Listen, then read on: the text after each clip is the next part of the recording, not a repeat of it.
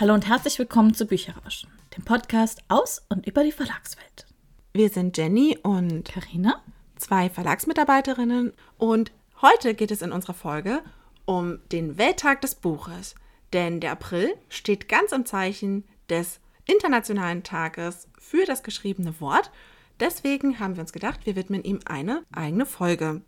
Und da das Lesen so unglaublich wichtig ist und so unglaublich toll ist und uns immer in ferne Länder, Orte, Welten entführt, geht es genau darum auch in unseren Buchtipps.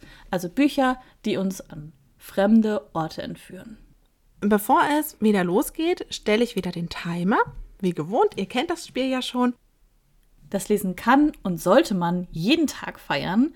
Aber am 23. April ist es nochmal ein ganz besonderer Tag, denn es ist der UNESCO-Welttag des Buches. Aber was heißt das überhaupt? An diesem Tag wird das geschriebene oder gedruckte Wort gefeiert. Und zwar mit zahlreichen Aktionen in wirklich richtig vielen Ländern, die vor allem der Leseförderung dienen, aber auch einfach grundsätzlich darauf hinweisen sollen, dass das Buch als Kulturgut einen sehr hohen Stellenwert hat in der Kultur und natürlich eben auch im Alltag der Menschen. Also letztendlich ist es ein ganz großes Lesefest, was wirklich jeder mitfeiern kann. Vor allen Dingen Buchhandlungen, Bibliotheken, Schulen und Verlage machen da sehr viel und auch ganz viele andere Stiftungen oder Unternehmen, aber auch jeder Lesebegeisterte, der gerne Lust hat, da was zu machen. Dabei wird der Welttag des Buches nicht nur in Deutschland gefeiert, sondern wirklich überall auf der Welt, sei es in den Niederlanden, in Italien, in Australien, in Großbritannien oder in den USA. Überall stellt man diesen Tag ins Zeichen des gedruckten Wortes. Aber seit wann gibt es eigentlich den Welttag des Buches? Die UNESCO hat 1995 den Welttag des Buches ausgerufen und seit 1996 wird er auch jedes Jahr in Deutschland gefeiert mit verschiedenen Aktionen. Aber jetzt fragt man sich natürlich, warum ausgerechnet der 23. April? Und das geht auf eine katalanische Tradition zurück, wo jedes Jahr der Tag des Buches gefeiert wurde. Dort wurden an dem Tag immer Rosen vergeben und Rosen verteilt und seit 1923 auf Wunsch von BuchhändlerInnen auch Bücher. Den Brauch gab es in Katalonien zum Namenstag des Volksheiligen St. Georg. Und gerade eben zu seinen Ehren wurden dann eben die Rosen und Bücher verschenkt. Der 23. April ist aber auch der Todestag von zwei sehr großen und bekannten Schriftstellern. Und zwar von William Shakespeare und Miguel de Cervantes. Falls ihr Miguel de Cervantes nicht sofort verbinden könnt mit einem Werk, es ist der Autor von Don Quixote. Der Welttag des Buches möchte vor allen Dingen das Lesen und Bücher fördern und auch nochmal, wie Jenny schon gesagt hat, das Buch als Kulturgut hervorheben und möglichst vielen Leuten zugänglich machen. Deswegen gibt es ganz viele verschiedene Aktionen, die am Welttag des Buches und auch um den Welttag des Buches herum stattfinden. Also es ist nicht nur an diesem Tag, sondern es gibt auch teilweise ganze Wochen vor und nach diesem besonderen Datum, wo dann Aktionen stattfinden. Eine der bekanntesten Aktionen in Deutschland ist die Aktion der Stiftung Lesen mit der Verlagsgruppe Random House und dort namentlich vor allem mit dem CBJ-Verlag, nämlich die Aktion Ich schenke dir eine Geschichte. Immer zum Welttag des Buches wird eine Geschichte produziert, die auch nur für den Welttag des Buches geschrieben wurde und dann an Kinder in ganz Deutschland verschenkt. Also eine wirklich tolle Leseförderungsaktion, weil Kinder in jeder Stadt, in jedem Dorf ebenso den Zugang zum Buch bekommen. Darüber hinaus gibt es aber auch sehr, sehr viele lokale Aktionen, also dass zum Beispiel Buchhandlungen Lesungen veranstalten oder eben auch selber kleine Projekte und Aktionen für und mit Kindern durchführen, sei es Schnitzeljagden, Wettbewerbe oder auch einfach Vorlesestunden, Bilderbuchkinos. Also da überlegen sich die VeranstalterInnen immer sehr, sehr viele schöne Aktionen, wo nicht nur jüngere Kinder ans Buch herangeführt werden, sondern eben auch Jugendliche oder aber auch Erwachsene wieder für das Buch begeistert werden. Außerdem gibt es jedes Jahr die AVJ Lesereisen. Das AVJ ist die Arbeitsgemeinschaft für Jugendbuchverlage und in Kooperation mit Verlagen zusammen werden Lesungen verlost an Buchhandlungen, die dann rund um den Welttag des Buches stattfinden. Also es ist einfach so, dass Verlage AutorInnen vorschlagen, die Buchhandlung sich dann auf diese Lesung bewerben können und mit viel Glück eine Lesung gewinnen. Das ist dann natürlich auch eine Aktion, die von den Verlagen mitgetragen wird und wo dann auch viele Buchhandlungen, die manchmal vielleicht gar nicht so die Möglichkeit haben, Lesungen zu veranstalten, weil sie einfach das Budget nicht haben, dann auch super AutorInnen in ihre Stadt einzuladen, weil die Verlage das Honorar der AutorInnen übernehmen. Die Verlage selbst machen natürlich auch rund um den Welttag des Buches einiges. Also es gibt zum Beispiel auch die Aktion Verlage besuchen, wo dann die Verlage ihre Türen öffnen, wo jeder sozusagen den Verlag besuchen kann und ein bisschen hinter die Kulissen blicken kann. Gerade das Verlage besuchen, aber auch viele Lesungen und Aktionen zum Welttag des Buches sind aber gar nicht immer nur auf den 23. April festgelegt, sondern finden einfach rund um dieses Datum herum statt. Oft schon die Woche davor oder die Woche danach, weil sich manchmal einfach nicht alles an einem Tag bündeln lässt und gerade sowas wie Verlage besuchen, da ist es manchmal auch möglich, dass man an mehreren Tagen in den Verlag den Zugang bekommt und deswegen wird dann der Welttag des Buches sozusagen ein bisschen ausgeweitet. Gerade online gibt es ebenfalls ganz viele Aktionen, unter anderem auch von BloggerInnen, die Verlosungsaktionen starten oder aber auch Blogtouren machen oder auch von Verlagen, die Bücher verlosen oder kleine Einblicke hinter die Kulissen geben.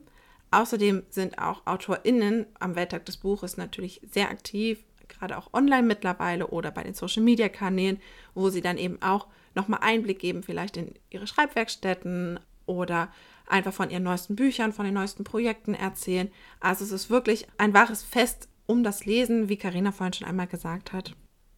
In diesem Jahr gibt es auch eine besondere Aktion oder eine besondere Kampagne, die auch zum Welttag des Buches gestartet ist, die initiiert wurde von Hugendubel.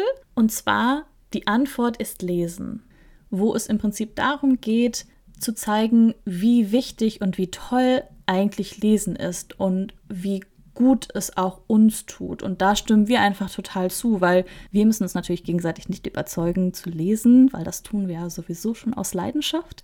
Aber auch wir werden erstaunt, welche Auswirkungen tatsächlich das Lesen auf uns haben kann oder auf unser Leben haben kann und vor allen Dingen auch welche langzeitigen Auswirkungen es haben kann. Und wie viele Studien es überhaupt zum Thema Lesen und Buchnutzung gibt, die eben auch zu dem Schluss kommen, dass das Buch und das Lesen weiterhin fest in unserer Kultur verankert sein sollte. Und Jenny und ich sind sowieso auch ein ganz starker Verfechter der Leseförderung und setzen uns gerne dafür ein. Und deswegen finden wir diese Aktion total super und wollten sie mal erwähnen. Mehr Infos gibt es natürlich dann unter dem Hashtag Die Antwort ist Lesen auf Instagram. Was gibt es aber Besseres am Welttag des Buches und natürlich auch in einer Podcast-Folge zum Welttag des Buches als Buchtipps? Denn schließlich geht es um das Lesen und das Buch an sich. Und deswegen haben Karina und ich im Vorfeld ein bisschen überlegt, was wir für einen Buchtipp gerade an einem so besonderen Tag vorstellen möchten. Und wir sind darauf gekommen, dass wir euch gerne Bücher vorstellen möchten, die uns an fremde Orte entführen. Denn für uns ist das etwas, was wirklich Bücher ausmacht. Dass sie ein Rückzugsort sind, dass sie uns träumen lassen und vor allem eben auch an einen anderen Ort bringen. Deswegen haben wir zwei Bücher, leider nur zwei Bücher für euch, die eben genau das tun, die euch mitnehmen an einen anderen Ort. Ich stelle heute eine Reihe vor, die ich schon echt lange vorstellen möchte, weil ich sie so unglaublich gut finde und nie die Gelegenheit dazu hatte. Deswegen habe ich sie mir heute direkt rausgesucht. Und zwar geht es um die Luna-Chroniken von Marissa Meyer. Die Luna-Chroniken besteht aus vier Bänden, die beim Carlsen Verlag erschienen sind und es sind Märchenneuerzählungen. In jedem Band kommt ein Märchen vor oder ist ein Märchen Hauptthema. Das sind dann Aschenputtel, Rotkäppchen, Rapunzel und Schneewittchen.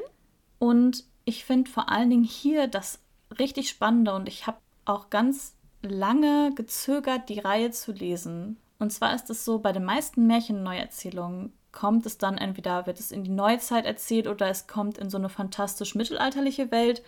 Und bei den Luna-Chroniken ist es so, es geht in eine futuristische Zukunft. Es hat Science-Fiction-Elemente, denn im ersten Band, wie Monde so silbern, geht es um Cinder, angelehnt an Aschenputtel.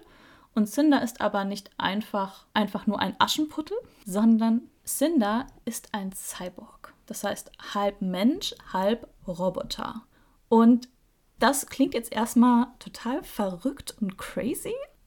Und das war auch das, wo ich das erstmal ganz komisch fand und erstmal überlegt habe, aber es lohnt sich so. Und zwar spielt es 126 Jahre nach dem Vierten Weltkrieg in der dritten Ära. Die Erde wurde in sechs gleichberechtigte Staaten aufgeteilt. Also das ist dann sowas wie Asiatischer Staatenbund, Europäische Föderation, Afrikanische Union, Vereinigtes Königreich, Amerikanische Republik und Australien. Und seit Jahren möchten die Vertreter der Erde, dass der Mond Luna und die Bewohner Lunaria sich dem Bund anschließen und den Friedensvertrag von Bremen unterzeichnen. Und im Prinzip genau da setzt die Geschichte an. Cinder ist ein Cyborg und auch Mechanikerin und wird dann von dem Prinz Kai besucht, der gerne ein Android repariert haben möchte und wird dann in den Konflikt mit der Mondkönigin Levana hineingezogen. Und was ich bei dieser Reihe einfach so spannend finde, ist, dass, wie schon erwähnt, in jedem Band ein anderes Grimmsches Märchen im Fokus steht. Das, die Reihe hat aber eine übergeordnete Handlung. Es kommen einfach immer nur mehr Märchenfiguren hinzu. Und Marissa Meyer versteht es halt unglaublich, die Motivik und die grundsätzlichen Thematiken der Originalmärchen aufzugreifen und denen einen ganz neuen Spin zu geben. Da verliert dann zum Beispiel Cinder anstatt einen Schuh halt einfach ihr Bein, weil sie ist ja wie gesagt ein Cyborg. Also es ist wirklich ganz toll geschrieben, es sind ganz tolle Charaktere, ich war super begeistert, ich mag Märchenerzählungen sowieso sehr gerne und das war wirklich eine, die unglaublich heraussticht, weil sie einen ganz anderen Ansatz hat als die anderen Märchenerzählungen, die jetzt so auf dem Markt sind, weil es einfach wirklich diese Science-Fiction-Elemente noch hinzukommen. Und es ist eine rasante, unglaubliche Geschichte. Ich empfehle es auch sehr, die Originalmärchen im Vorhinein nochmal zu lesen, weil man da einfach dann nochmal viel mehr sieht, was in dieser Buchreihe eigentlich passiert und nochmal viel mehr Hinweise sozusagen sieht. Also wenn es irgendwie an fremde, ferne Orte gibt. Es spielt hunderte Jahre in der Zukunft und man verlässt auch mal zwischendurch die Erde und fliegt auf den Mond. Von daher ist das eigentlich das perfekte Buch, um an fremde Orte zu reisen. Nicht ganz in die Zukunft geht es in meinem Buchtipp. Ich habe heute wieder einen Manga mitgebracht, und zwar Mushishi. Und in dem geht es nach Japan, aber nicht in das Japan, wie wir es kennen, sondern in ein Japan, das etwas mystischer ist und es geht auch in die Vergangenheit, also spielt nicht im Jetzt, sondern in einer früheren Zeit. Was aber gerade auch den Charme ausmacht, weil es halt wirklich ein ganz anderer Ort ist, eine ganz andere Atmosphäre auch. Es ist alles etwas ein bisschen ruhiger, ein bisschen bewusster, weil es geht nämlich um Naturgeister und zwar die sogenannten Mushi, die von einem, sagen wir mal, Naturbeschwörer, nämlich die Mushishi, gefunden und eingesammelt werden. Beziehungsweise, wenn sie Menschen in irgendeiner Weise beeinflussen, die Mushi, dann sorgt der Mushishi dafür, dass diese Beeinflussung im Prinzip wieder aufgehoben wird. Weil diese kleinen Geister können für wirklich sehr, sehr vielfältige Veränderungen bei den Menschen sorgen. Von jemand kann nicht mehr sehen oder jemand hört Töne, die kein menschliches Wesen sonst hören kann, bis hin zu Menschen lösen sich auf. Also es sind wirklich sehr, sehr vielfältige Naturgeister. Was den Manga vor allem ausmacht, ist, dass das Bewusstsein für die Natur geschärft wird und man wirklich anfängt, in sich zu ruhen beim Lesen. Man begleitet einen Reisenden, einen Mushishi, und zwar Genko, bei seinen Aufträgen, eben wo er auf die verschiedenen Geister trifft und ihm versucht, den Menschen zu helfen. Und der ist selber vom Charakter her schon auch ein sehr ruhiger und bewusster Mensch genau das strahlt auch aus jeder Zeile im Prinzip und aus jedem Bild des Mangas aus. Wenn man wirklich auch mal ein bisschen zur Ruhe kommen möchte, ist es der perfekte Manga eigentlich. Und gleichzeitig schärft es auch den Blick ein bisschen auf die Umwelt und die Natur und das, was uns so alles umgibt, auch wenn wir selber solche Naturgeister ja gar nicht sehen können. Und sei es dahingestellt, ob es sie gibt oder nicht, weil letztendlich ist Mushishi trotzdem fantastisch. Aber es sorgt einfach dafür, dass man seine Umgebung ein bisschen bewusster wahrnimmt und mehr darauf achtet, was machen vielleicht auch andere Menschen und was ist der Grund dafür, dass sie eben auch so handeln. Also welche Auslöser gibt es vielleicht und aber auch welche Auslöser gibt es dafür, dass auch Tiere vielleicht bestimmte Handlungen vollziehen oder eben, dass es sich in der Natur etwas verändert. Also es ist wirklich eine sehr bewusstmachende und ruhige Reihe, die einfach auch so eine kleine Oase ist, in die man sich zurückziehen kann, wenn man so ein bisschen abschalten möchte und Das war der Timer und ich bin aber auch fast schon fertig, denn eigentlich bleibt mir nur zu sagen zum Schluss, dass Mushishi wirklich sehr zu empfehlen ist für alle, die gerne Mangas lesen natürlich, aber auch für die, die gerne auch mal etwas ruhigeres sich vornehmen möchten und vielleicht einfach nur beim Lesen sich in den Sessel setzen möchten und in ein ganz anderes Land und eine ganz andere Kultur eben entführen lassen möchten und dabei auch ein bisschen das Bewusstsein für sich selbst schärfen wollen. Und ich hoffe, wir haben euch auch ein bisschen aus eurem Alltag entführt. Das war es aber auch schon wieder mit unserer aktuellen Folge. Wir hoffen, es hat euch gefallen. Wenn ihr Anregungen, Ideen oder Wünsche habt, dann schreibt uns doch gerne auf bücherrauschen.web.de oder hinterlasst doch eine Nachricht bei unserem Instagram-Profil. Dann bis zum nächsten Mal. Wir freuen uns schon auf euch. Ciao!